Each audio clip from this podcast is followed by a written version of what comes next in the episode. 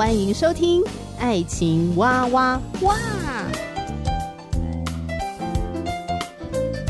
我是史哥哥，我是甜甜妹，各种情感话题，挖掘深度与广度，挖出感动与温度，为其中的美好惊叹不已。哎，是惊叹还是惊悚啊？以轻松漫谈的方式畅聊各种情感话题。爱情啊，我挖我挖我挖挖挖。嗨，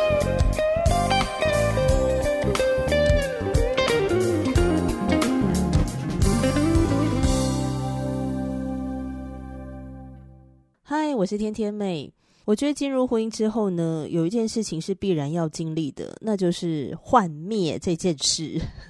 不管是对。呃，对方的幻灭，对自己的幻灭，或者是对这个婚姻的幻灭。总而言之呢，幻灭是一个必经之路。所以今天邀请我的好朋友佳恩一起来聊聊幻灭这件事。她是怎么样对她老公幻灭的？Hello，欢迎佳恩。嗨，对，嗯，你经历了吗？有啊，我经历啊，真的，嗯，因为今年是第七年缘故，对啊，真的假的？应该是说进入婚姻之后的第二个月，我就发现，嗯，跟我想象中的很不一样，就是一种小小的幻灭这样子，是 是是，对，然后也重新认识我老公史哥哥在私底下的生活的那一面。哦、嗯，就重新的去认识他，嗯，哦、嗯，这个过程里面经历过了一些幻灭，嗯嗯嗯，所以我想今天也来聊聊家恩的幻灭好了。对，因为我是最近才开始幻灭，那你撑很久哎、欸，你结婚几年？我撑超久，因为我们交往七年，结婚，结婚七年生小孩，小孩今年七岁。那你真的很爱你老公啊，竟然撑这么久才换面。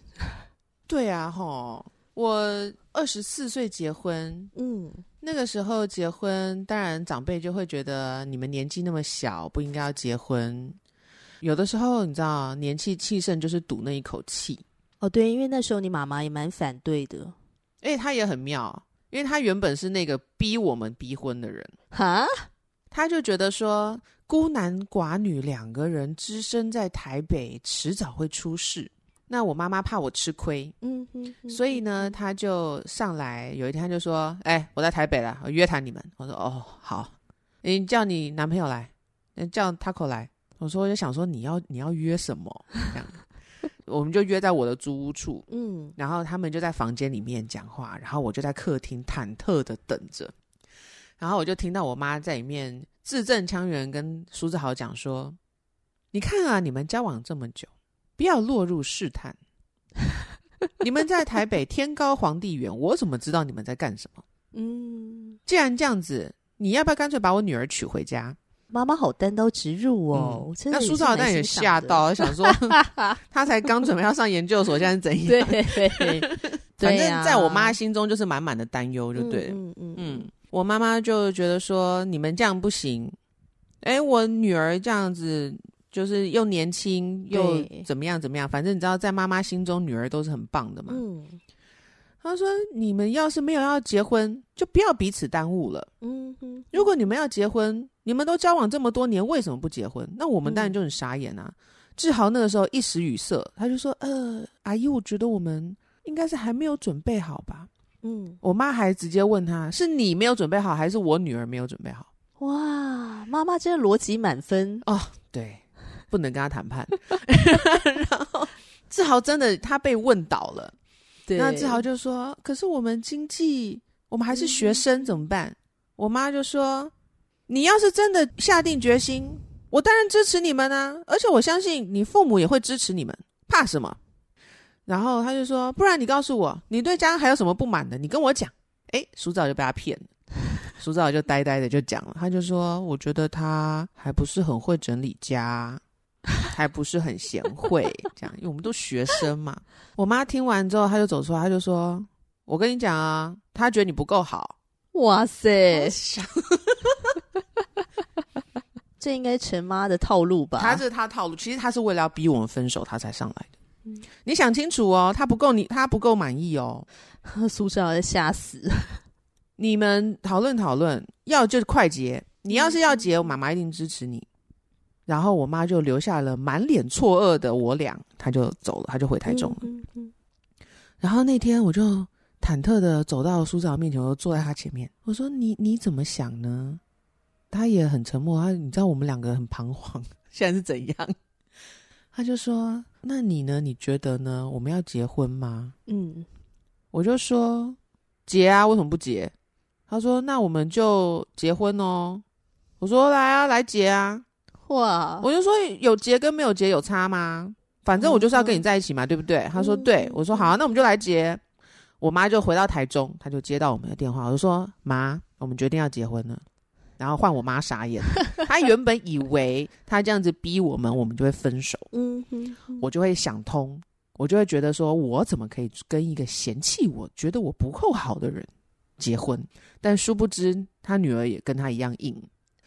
Anyways，所以她就开始召集我们家的各路长辈，然后呢，开始打电话给我的阿姨们跟我的舅舅，然后就开始跟他们讲说，我要跟他赌气呀，我要任性而为啊，我要就是不顾一切的嫁给一个不适合的人呐，怎么样怎么样的，然后就把这些事情讲得很夸张，就包含他就觉得说，哎，我开始创我的品牌，我休学也一定是，我要是之后结婚了之后，我也不可能复学，反正就把这些很多东西都拉在里面就对了。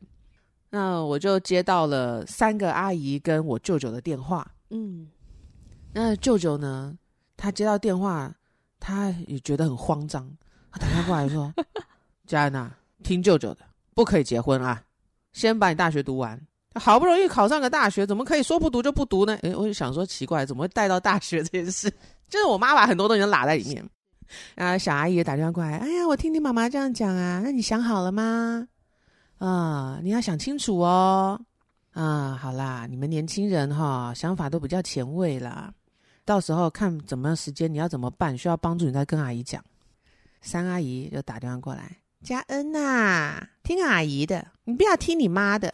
你妈哈又在那边大惊小怪。你我知道你很能干，你做什么阿姨都支持你。然后我阿姨，我二阿姨，因为她跟志豪的相处时间比较长，她就说：“哎呀，你你真的要结婚啊？阿姨还等着要接你来美国耶，不然你就结了婚带 Taco 一起来美国。哎，这么早就要结婚？哎，好啦好啦，阿姨祝福你。既然哈你要去谈你那个小恋爱，你就永远不要从你的幸福泡泡中醒过来。哦，这句话是从那个时候出现的。那。我们也很努力，因为就觉得说要证明给所有的人看，嗯、证明给他们看，我们的选择是对的，我们不是任意而为。所以我之后就落入了另外一个框框里面，就是我们不敢吵架，不敢吵架，我们不敢吵架，我们不敢有很明确的争执。哦、如果我发现我们两个意见不一样的时候，我们之后会选择忽略那个问题。有时候就会很刻意避免冲突，然后反正只要我们其他的部分维持的好，也就没有问题。然后我们还很有勇气哦，我们之后还一起工作，就是他把他原本的工作也辞掉，然后我们一起嗯工作，这样我们就是一天二十四小时都在一起耶。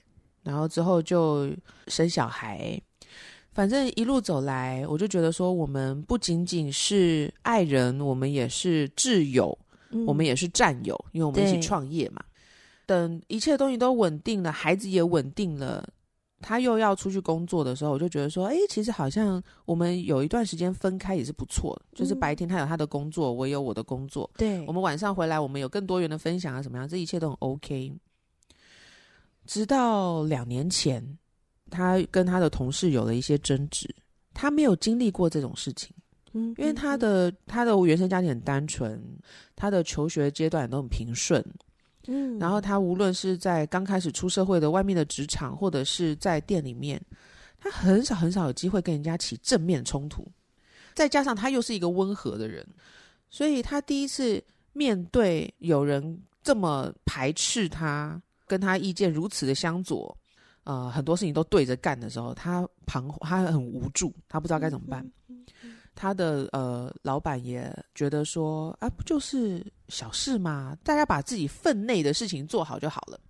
那这句话就刺中了他的心，反正他就陷入了一个情绪当中，就是、嗯、是不是其实我真的不够好？可是我觉得我已经够好了。反正就是他就陷入了那个牛角尖里面。那段时间，他就每一天都心情很不好，唉声叹气，嗯、然后躺在床上，然后有气无力的样子。偶尔看一看 Line，然后又被他那个同事气得半死。我就看着他，我觉得好陌生哦，他是谁？嗯，我没有看过他如此脆弱的一面。嗯哼，这个跟生病不一样。那我就想说，哎呀，没事。你知道刚开始大家彼此安慰都是这样子嘛。哎呀，你很棒啊，你没事。都是他，他是坏人，我们不要理他。这样，一天两天，在安慰小孩。一个礼拜、两个礼拜过去了，是他怎么还是这样？哦，那天我记得很清楚，他的心情差到他没有办法去上班。嗯嗯，所以他早上他就跟我说：“我昨天睡不好，我失眠，我今天早上请假。”就在那一瞬间，我对他的那个爱情的泡泡忽然破了。嗯，那个粉红色的爱情泡泡啊，它原本那个厚度是蛮不错，它有几层滤镜。那一层滤镜就是他是一个高大英挺的男子汉。再来就是他是我依靠的肩膀，他是是我遇到困难的时候为我挺住的那一棵大树。嗯、反正就是有很多的这样子的，我们对男性的期待、呃、的期待跟刻板印象的那个幸福泡泡，一直都这样子在我的面前。我每次看他，我怎么看怎么顺眼呐、啊。是是，可是不小心这个泡泡忽然间破的时候，我看到了 真实的他，面对了他的情的。情绪问题，然后他躺在床上很软弱的样子，嗯，我觉得好震撼哦，嗯嗯嗯，这谁呀？怎么会这么的 weak？对啊，他怎么可以这样子如此的不振作？我开始心里面有很多的疑惑，然后我就在想说，难道就这样了吗？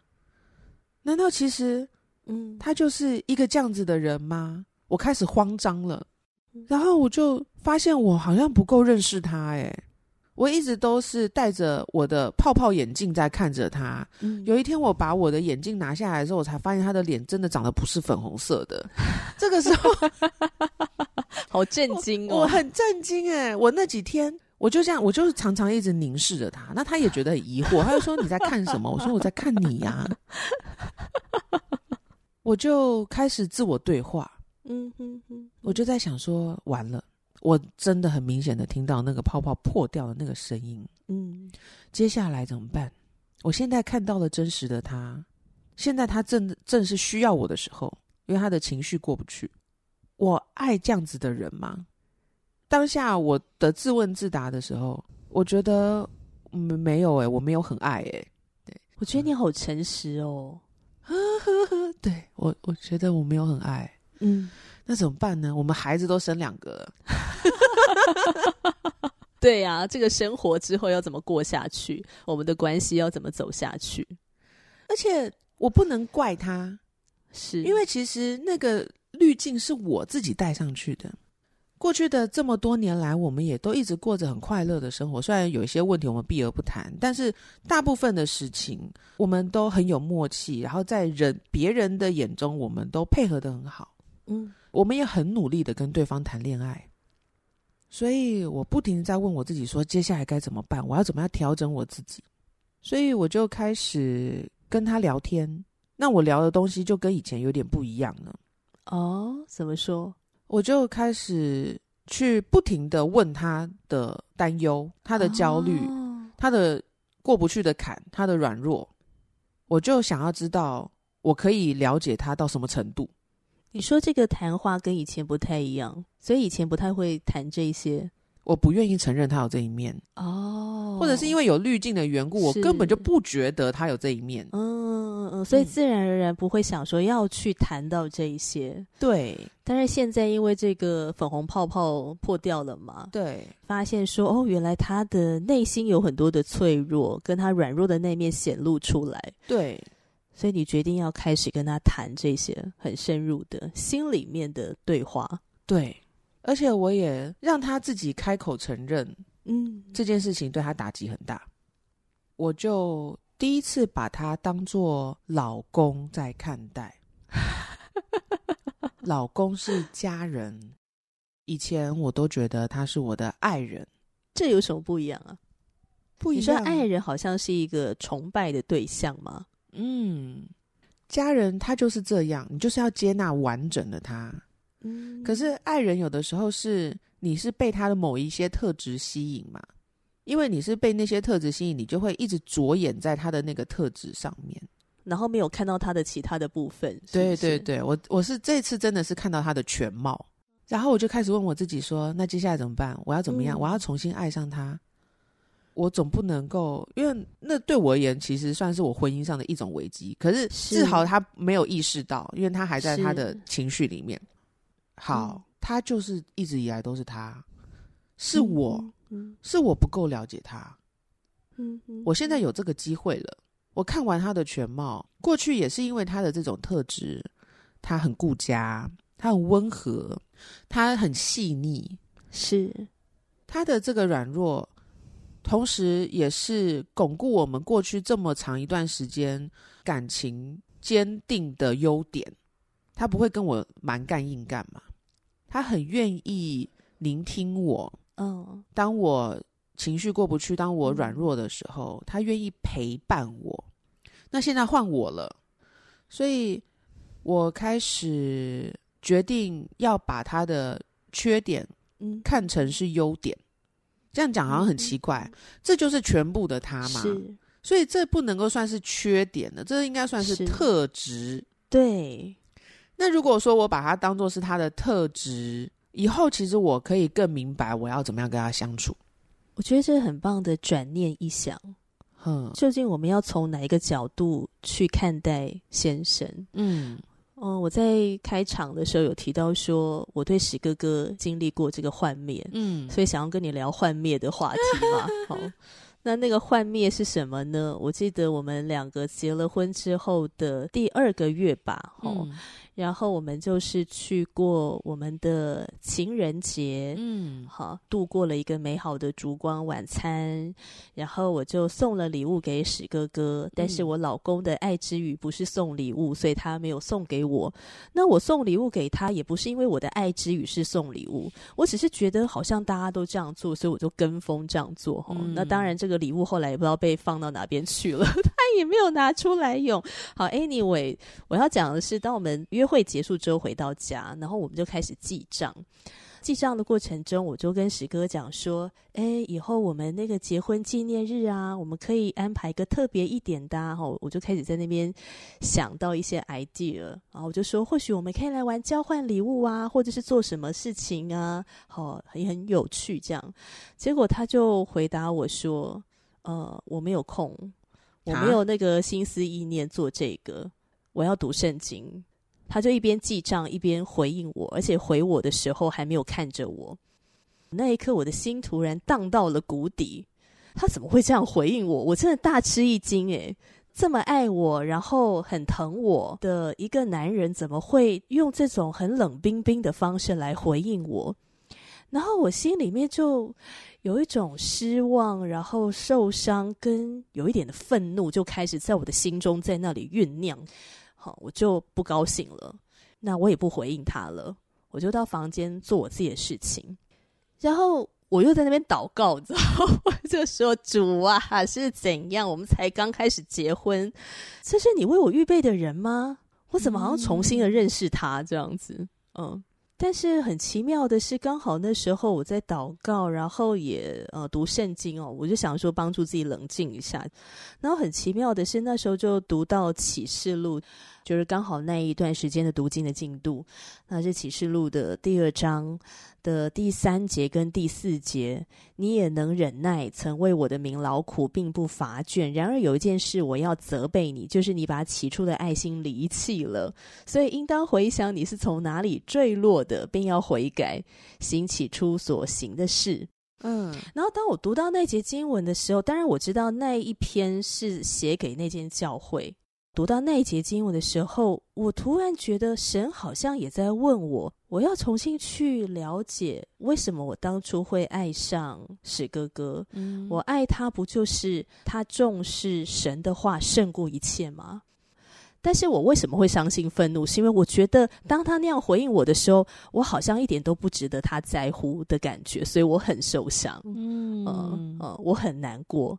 然后我不想要接受这个，好像我会不会不被他爱的那个状态，我很害怕。然后甚至我想要取代上帝在他心里面的那个重要性，这样。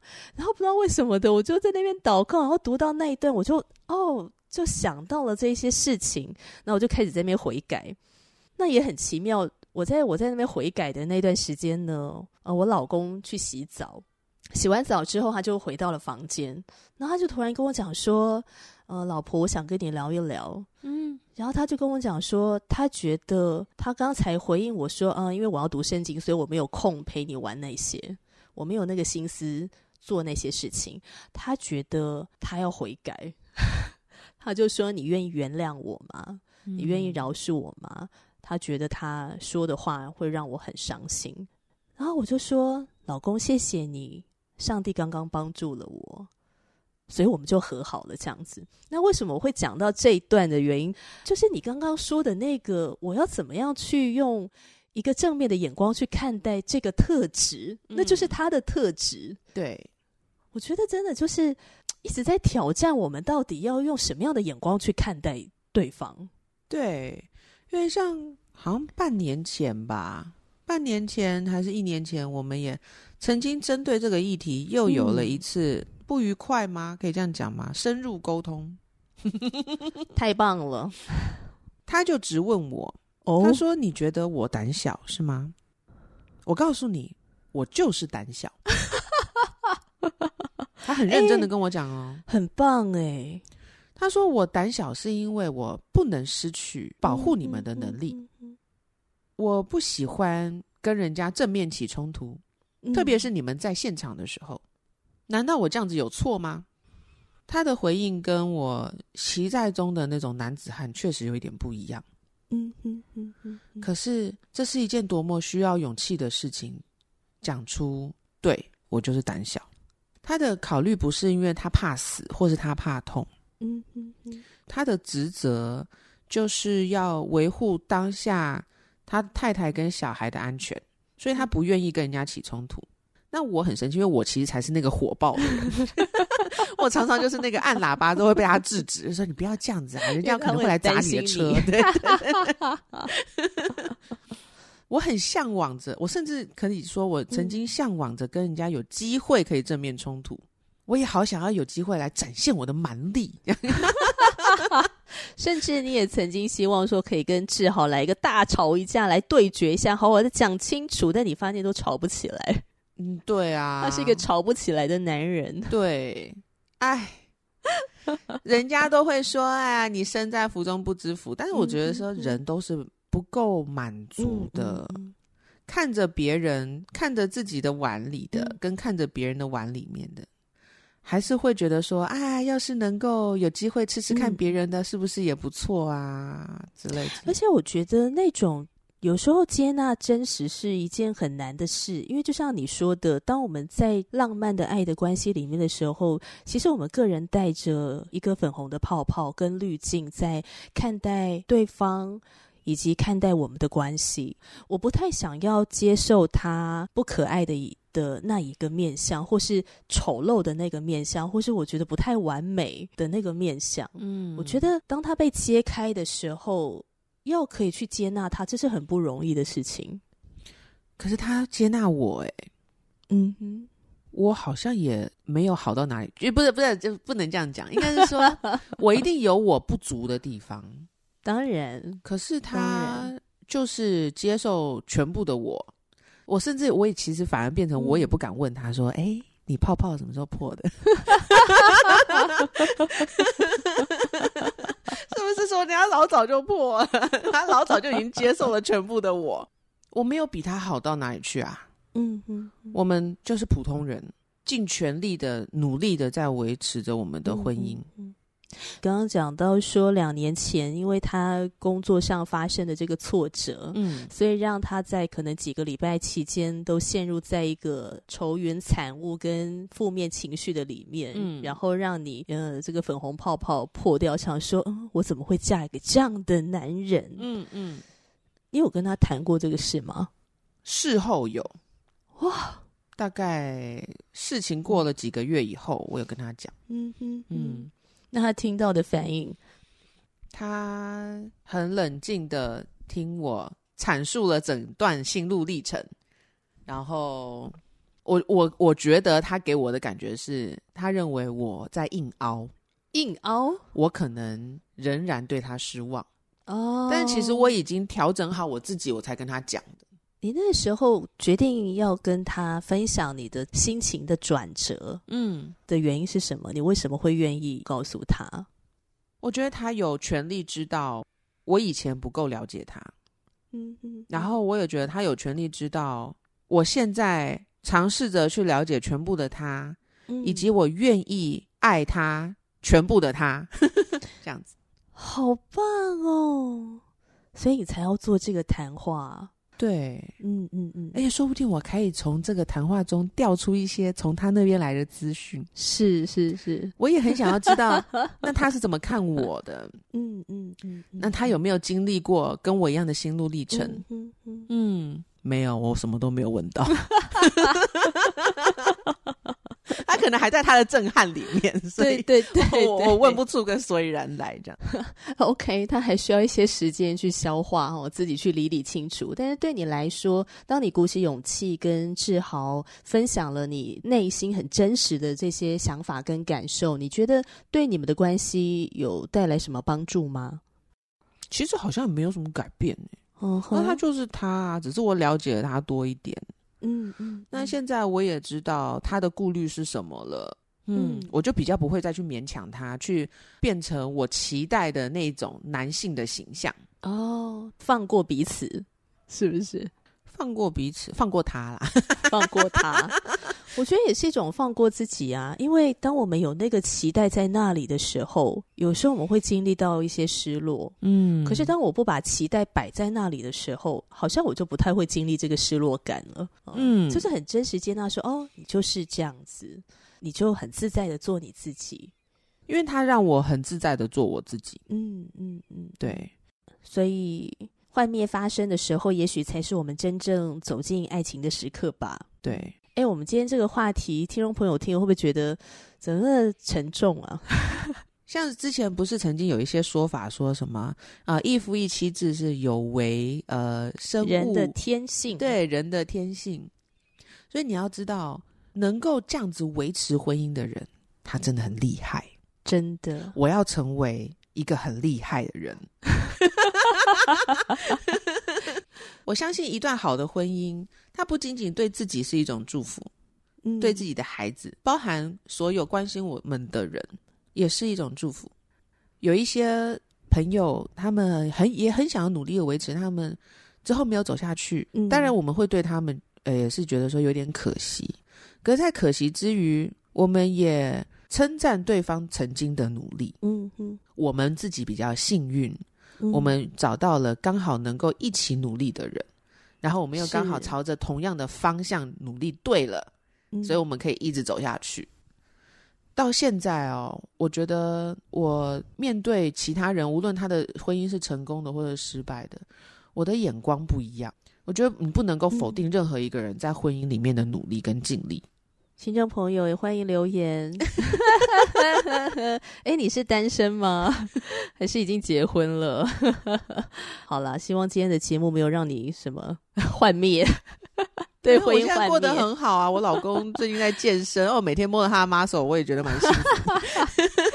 真的，真的。好，今天节目就到这里，谢谢家人。嗯，下集见，拜拜，拜拜。